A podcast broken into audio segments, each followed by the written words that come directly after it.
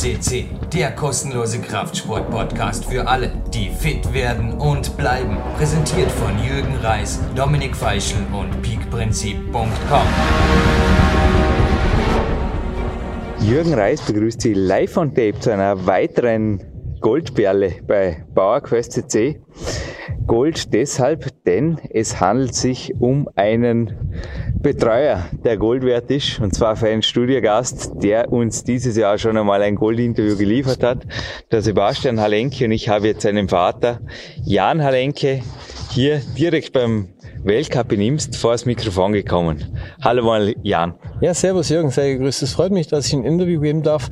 Äh, die Vorschluss, Vorschusslehre bei uns ist relativ viel.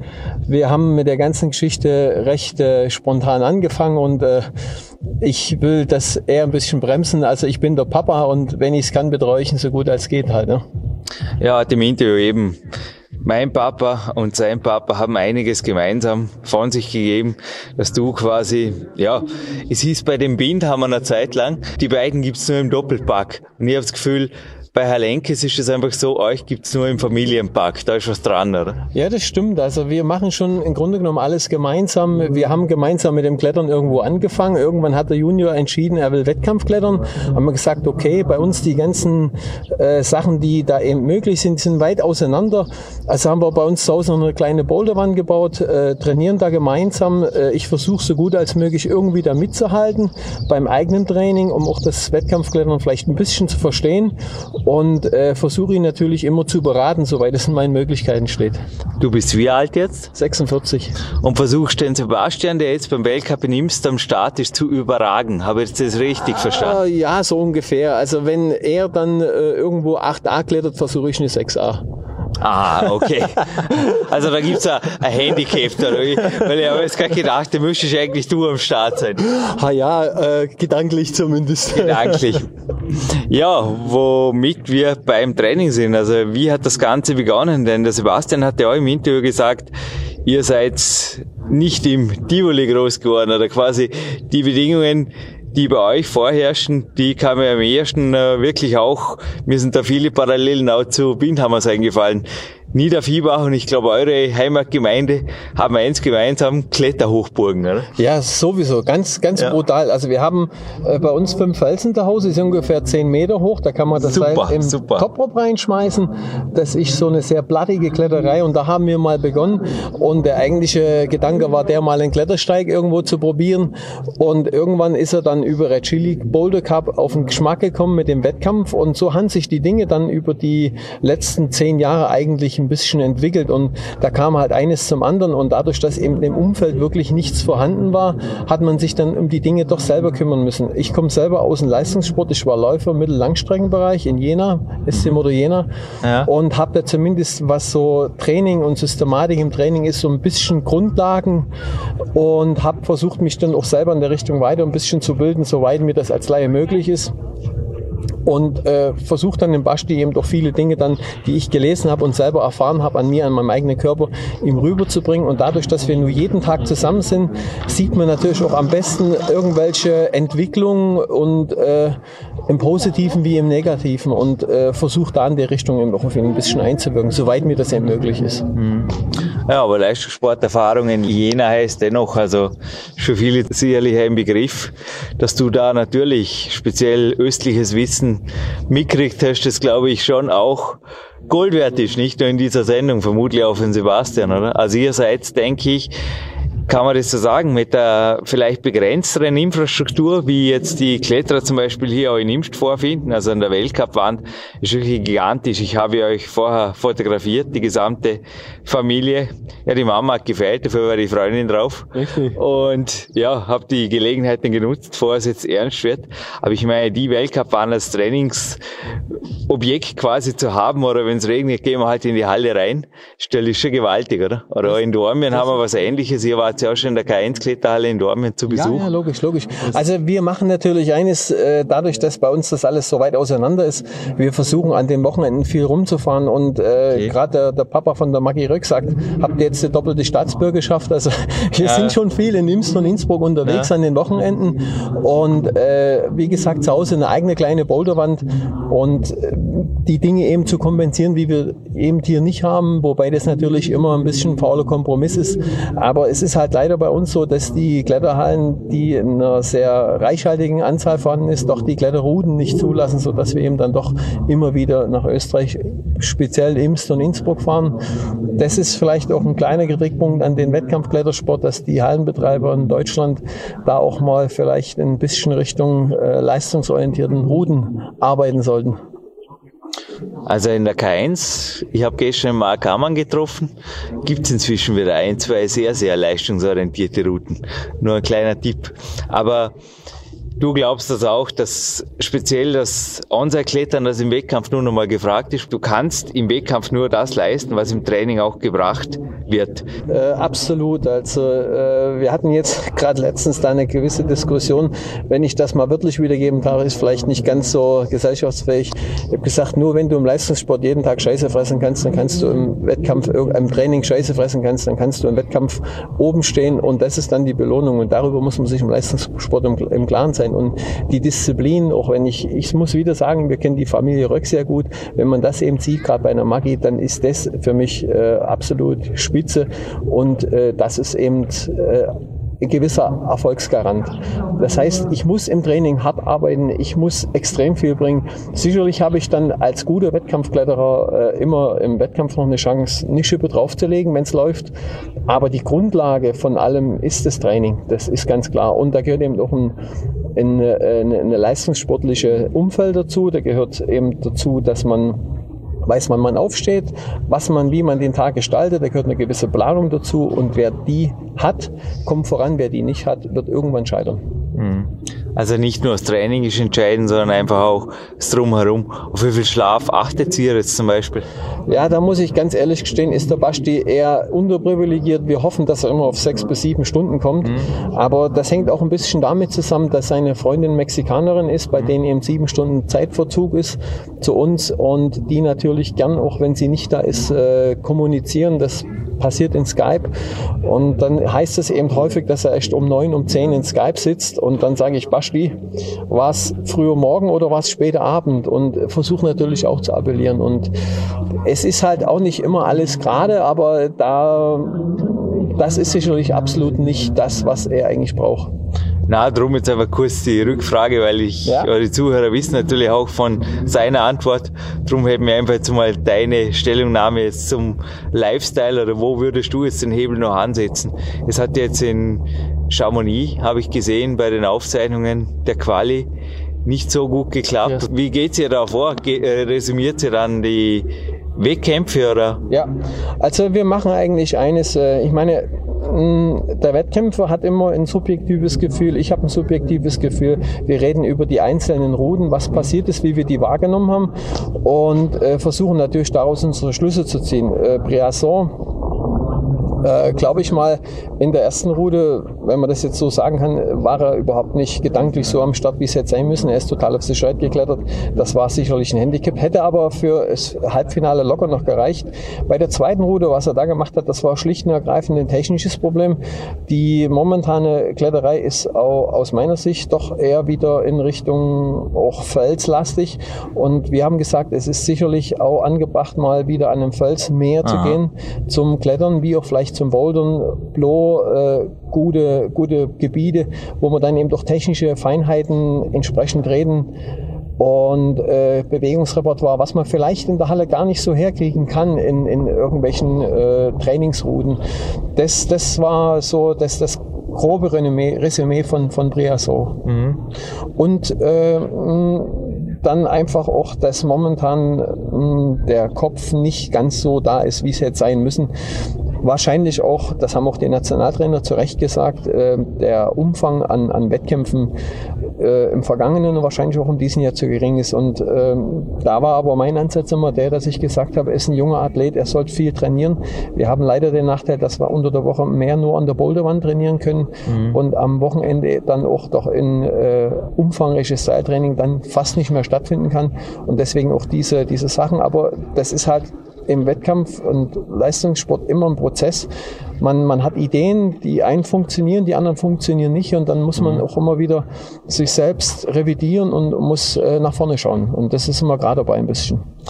Chamonix haben wir da verschaut? War da? Chamonix war er nicht am Start, nee, da war er nicht dabei habe ich mich da. Was macht ihr so? Ich habe so viel IFSC TV geschaut. Ja, du kannst es nicht vorstellen. Die letzten Wochen habe die Qualis durchgeschaut und die ganzen Halbfinale.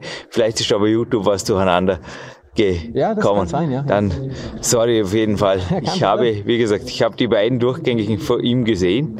Aber jetzt, wo du sagst, ja, kann sein, dass das, ich werde auf jeden Fall, ihm sich mit nichts verwechseln, werde auf jeden Fall heute live noch ihm genau auf die Finger beziehungsweise auf die Füße schauen.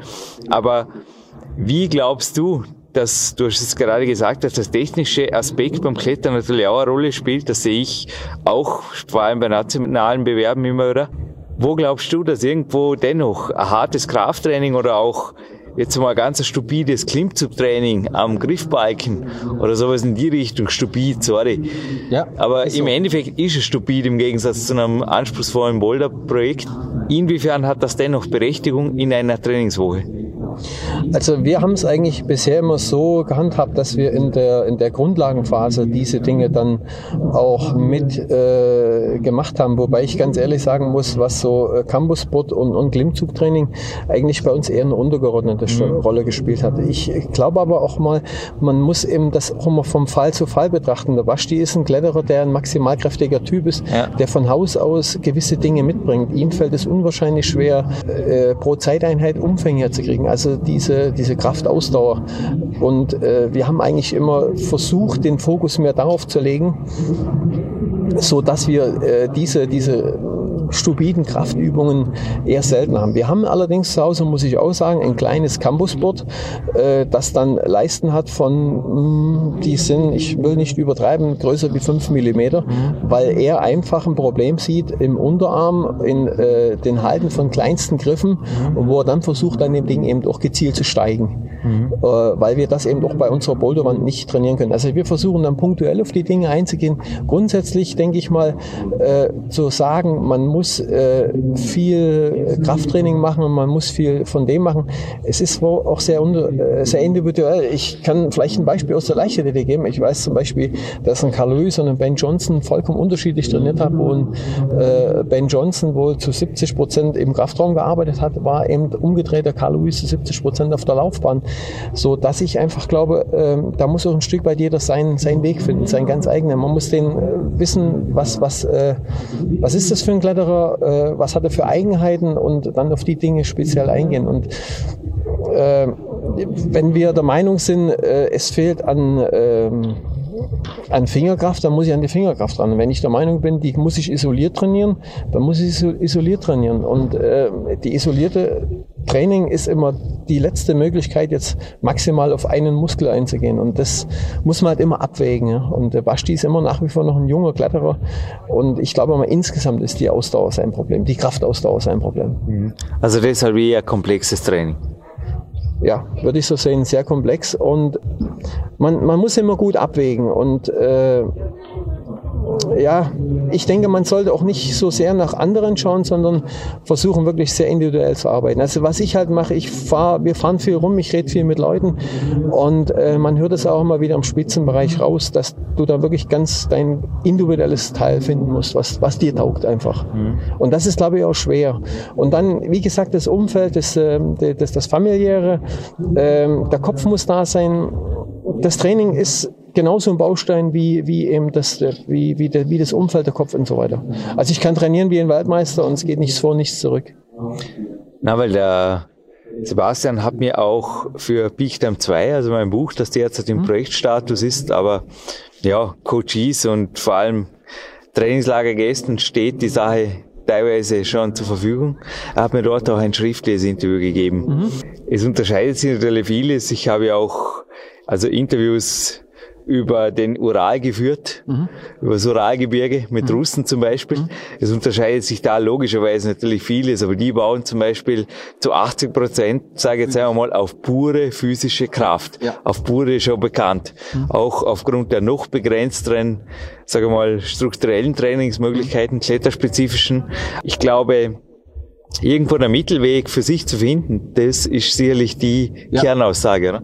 Ja, auf alle Fälle, ganz klar. Also äh, ich meine, ich komme ja selber vom Leistungssport und ich weiß auch, dass es da eben ganz unterschiedliche Ansätze gegeben hat. Ich weiß auch früher ähm, im russischen Bereich, dass, dass die eben sehr, sehr viel Umfänge, sehr viel auch solche Dinge getan haben.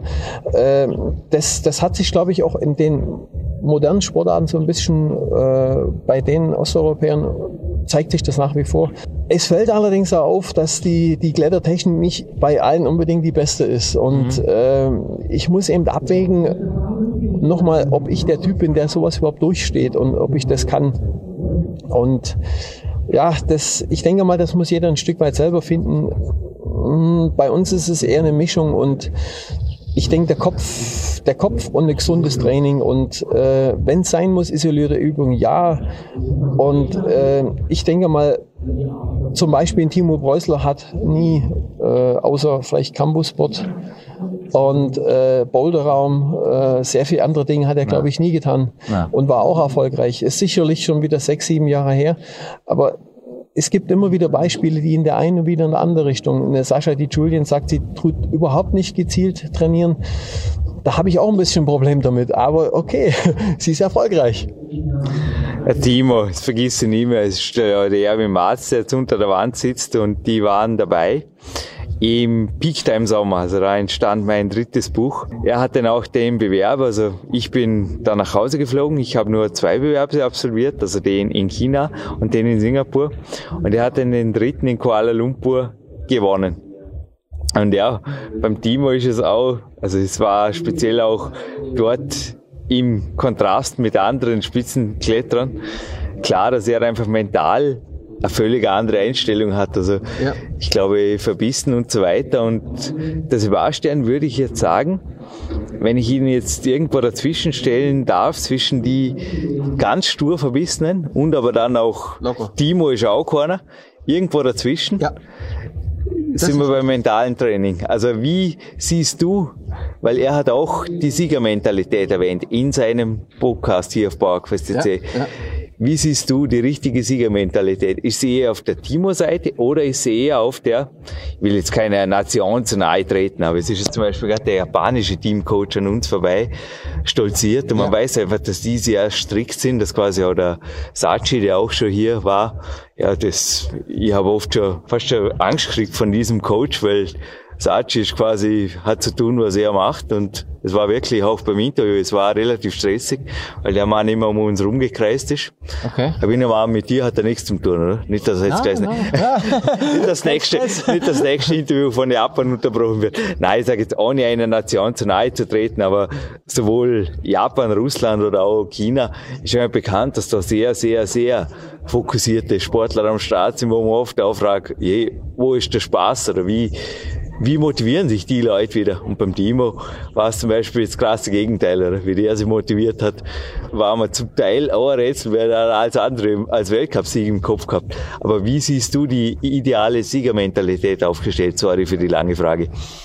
Ich würde schon auch, was das Training betrifft, eher so dahin tendieren, dass ich hart arbeiten muss. Mhm. Dass, äh, ich habe vorhin gesagt, sorry, ich muss im Training Scheiße fressen. Ja. Also das heißt schon, ich muss hart arbeiten und äh, wenn der Basti sagt, ich hätte jetzt Schiga kotzen können, dann weiß ich, bei einem gewissen Trainingseinheit ist ja. das der richtige Weg. Wenn ich heute ein Onside mache, dann muss der Kopf frisch sein, da muss ich, das ist ein ganz anderes Thema. Ja. Aber das Entscheidende für mich ist das, äh, ist es vielleicht ein, ein symptomatisches Beispiel dafür. Weltmeisterschaft 2009 in Valence. Der Jakob und der Basti sind mhm. zuletzt rausmarschiert. Draußen hat Musik gespielt. Es waren vielleicht 1000 Leute in der Halle. Es war Abend. Es war eine super Stimmung. Gänsehaut und äh, dann sieht man die zwei und das sage ich immer Rampensauen. Du musst im Mittelpunkt stehen wollen, du musst äh, locker ein Interview geben können, du musst äh, da vorne dastehen können und äh, sagen, jetzt bin ich da und äh, alle, die noch da sind, die stellen sich hinter mir an das ist für mich äh, äh, eine Siegermentalität. Und ich äh, sage, Siegermentalität heißt für mich, der, erste, äh, der zweite Platz ist für mich der erste Verliererplatz. Und, und, und so muss ich in den Wettkampf reingehen. Und, und, und wenn das da ist, also sind, ich will damit zum Ausdruck bringen, sind für mich zwei Dinge. Das eine ist das Training, da muss ich einfach äh, schon ein Stück weit wie vielleicht einen Sachi, so ich muss mich geißeln können, ich muss auch mal Dinge machen können, die mir überhaupt nicht taugen. Und ich muss da wirklich mit mir ins Gericht gehen und arbeiten. Und dann beim Wettkampf, da muss ich in die Arena einlaufen und da müssen die Leute feststellen, da ist jemand da, über den geht der Sieg. Und äh, das ist schon mal ein äußerer Eindruck, den ich vermitteln muss und den muss ich dann an die Wand bringen. Und dann muss ich da aggressiv zu Werke gehen. Und äh, ich meine mal gelesen zu haben, auch diese Geschichte Hochleistungssport, Erfolg im Hochleistungssport, geht man heute davon aus, dass auch ein Großteil genetisch angelegt ist. Äh, ich glaube, so eine direkte Siegermentalität, äh, die kann man noch nicht erlernen, die hat man oder man hat sie nicht. Mhm. Man sagt Schwarzenegger nach, dass wenn er einen Raum betritt, also das hat man auch schon hier bei einem Podcast mit Günter Schlierkamp, der ihn persönlich kennt, dann ändert sich die Atmosphäre in dem Raum. Also es man merkt, er hat es auch frei ausgedrückt, dass da einfach ein anderes Energielevel plötzlich herrscht. Davon sprichst du. Davon rede ich. Ich glaube aber, dass das sehr wohl auch trainierbar ist. Dass es ein weiter weiß, wenn es in gewissen genetischen Maßen vorgegeben ist. Würdest du dem zustimmen? Ja, wobei natürlich, ich muss ehrlich sagen, ich kann nur das wiedergeben, was ich selber gelesen habe. Ähm, ich versuche ihm das zu vermitteln, dass man eben, äh, wie man eben irgendwo auftreten muss. Ich muss allerdings auch sagen, äh, wir machen hier mehr oder weniger eine Ein-Mann-Show. Und äh, natürlich lese ich auch Dinge über, über psychologische Dinge, aber äh, ich bin natürlich Laie. Und äh, ich äh, würde mir jetzt nicht anmaßen, wie ich jetzt äh, psychologisch mit ihm so arbeiten kann, gezielt arbeiten kann. Diese Dinge, die dann vielleicht mehr oder weniger vorgegeben sind, genetisch, die noch besser zu unterstützen. Also das würde ich mir jetzt nicht anmaßen. Wir, wir machen viele Dinge vielleicht intuitiv richtig. Ein Beispiel war die deutsche Meisterschaft, wo er klar schwächer war wie der Shorty, aber hat eben gewonnen. Also das sind ja. sicherlich Dinge, wo das schon auch funktionieren kann. Und andere, die der Andreas Mantora, der ein guter Freund zu uns ist, der auch aus dem sportwissenschaftlichen Bereich kommt und da gewisse Vorkenntnisse hat, der staunt natürlich dann schon. Aber ähm, das jetzt in Worte zu fassen und welche Dinge es dann wirklich sind, ich bin gerne in Isolation mit dabei. Äh, man sieht es nicht gerne. Ich glaube, ich bin nicht das Handicap, sondern eher für ihn der Unterstützung. Ähm, er sucht auch meine Nähe. Ich denke mal, da sind schon auch Dinge, die da eine Rolle spielen, aber ich tue mich wirklich schwer, die jetzt in fundiert wissenschaftliche Worte zu bringen, weil ich bin natürlich da nicht der Fachmann. Ich, ich merke, wie er reagiert ich merke, wie er unten an der Wand reagiert.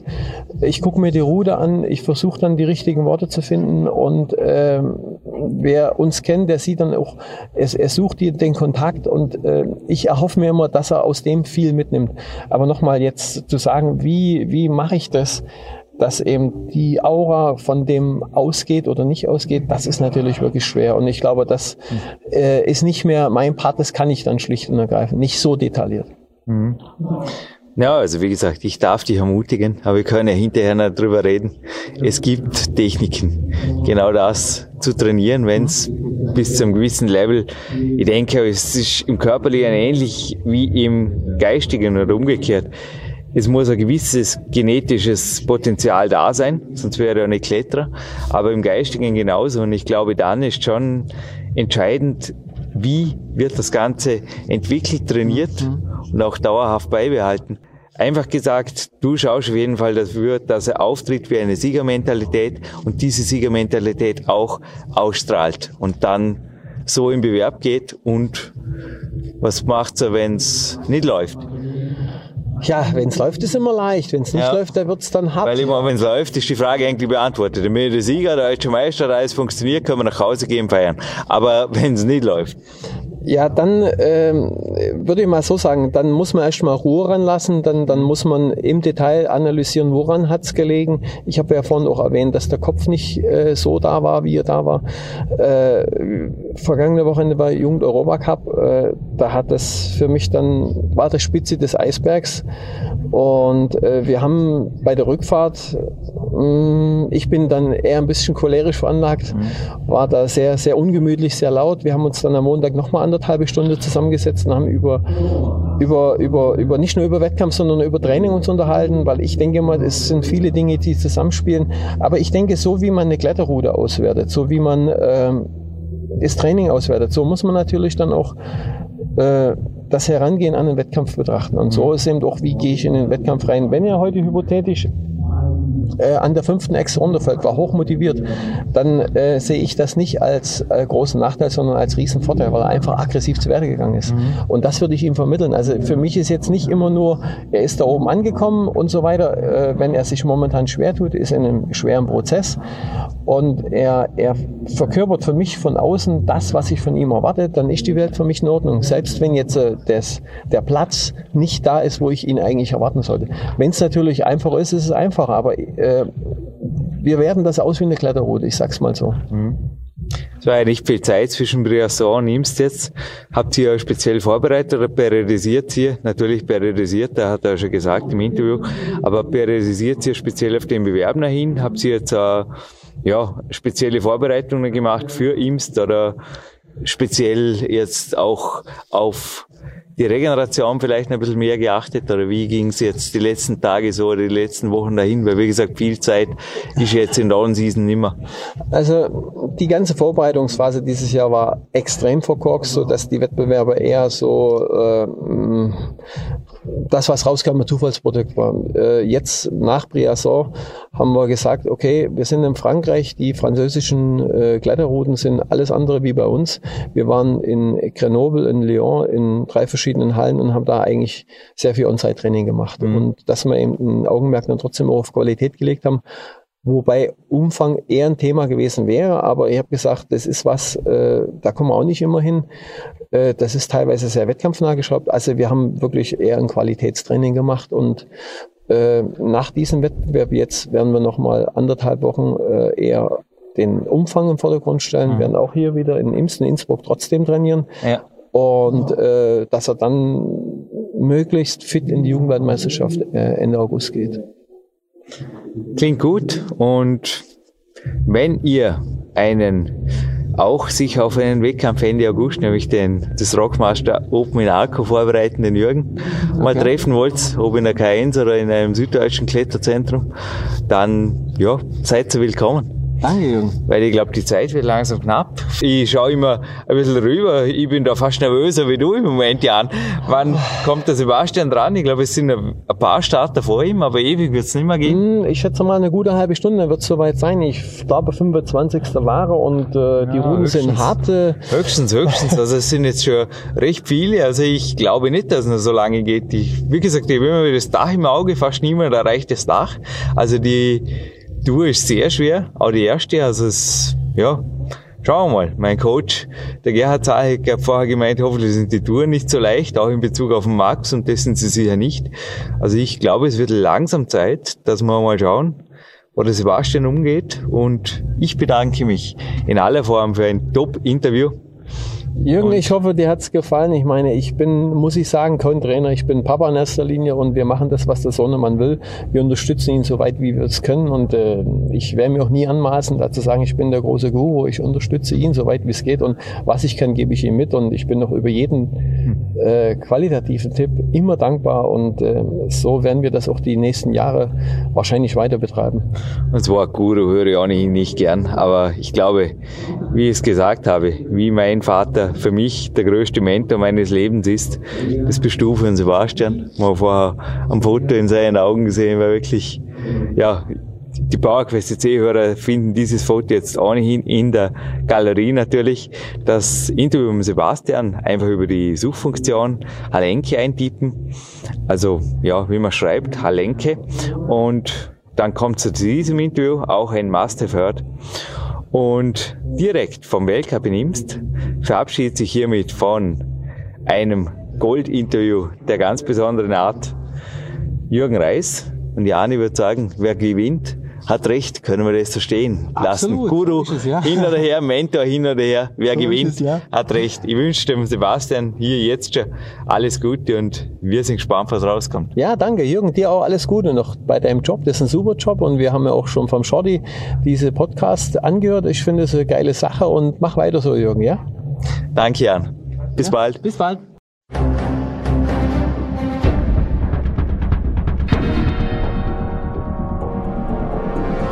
Alle Fitness-Bestseller der Peak-Trilogie, kostenlose Newsberichte und weitere Podcasts von PowerQuest CC sowie Trainingssoftware, Supplemente und Trainingsausrüstung, Personal Coachings, Seminare, Workshops und mehr. Jetzt direkt im Internet auf www.peakprinzip.com oder www.jürgenreis.com.